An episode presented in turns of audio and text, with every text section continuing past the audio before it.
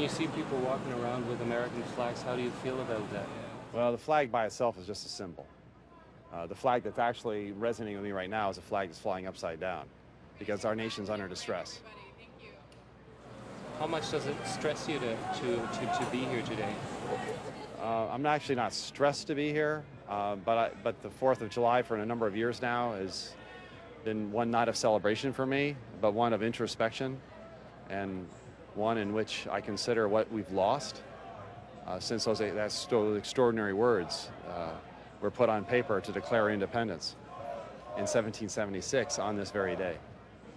And for Were co-founding you surprised at all and the at Fair the Trade Ag- impact Advocacy that the Group revelations of uh, Global Edward Snowden Exchange. had? No. Benjamin was also a But Green it Party is the first time that we're finally getting people, a more a larger set of people, Angeles Times has described to her as one of to start re- asking the hard questions in and already have the debate. I mean, this is going on, you know, four weeks, and you know, we're actually having a debate and conversation. You're here interviewing me as a result of the Snowden disclosures.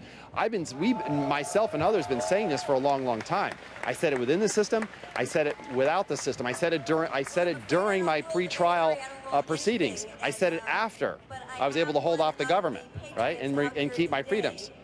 The difference here is that he has actual proof in terms of a document.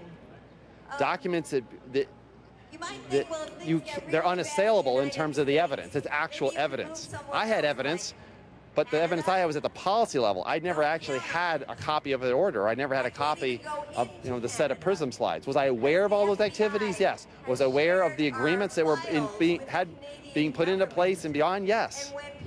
They went under different names. They went under different programs. But see what's happened here. See, I was there from the. I was present at the beginning. You have Snowden 12 years later, almost 12 years later.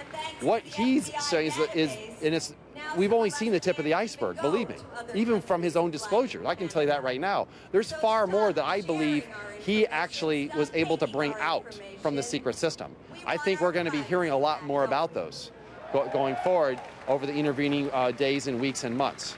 Okay, but see, it's 12 years later. 12 years later of having a highly um, normalized industrial scale, levi- le- industrial scale Leviathan surveillance system that's now in place, and it's in place penetrating the the, the farthest the farthest inner regions of our of our stru- infrastructure, not just our social infrastructure, our information technology infrastructure, and it's being done in league with companies in secret.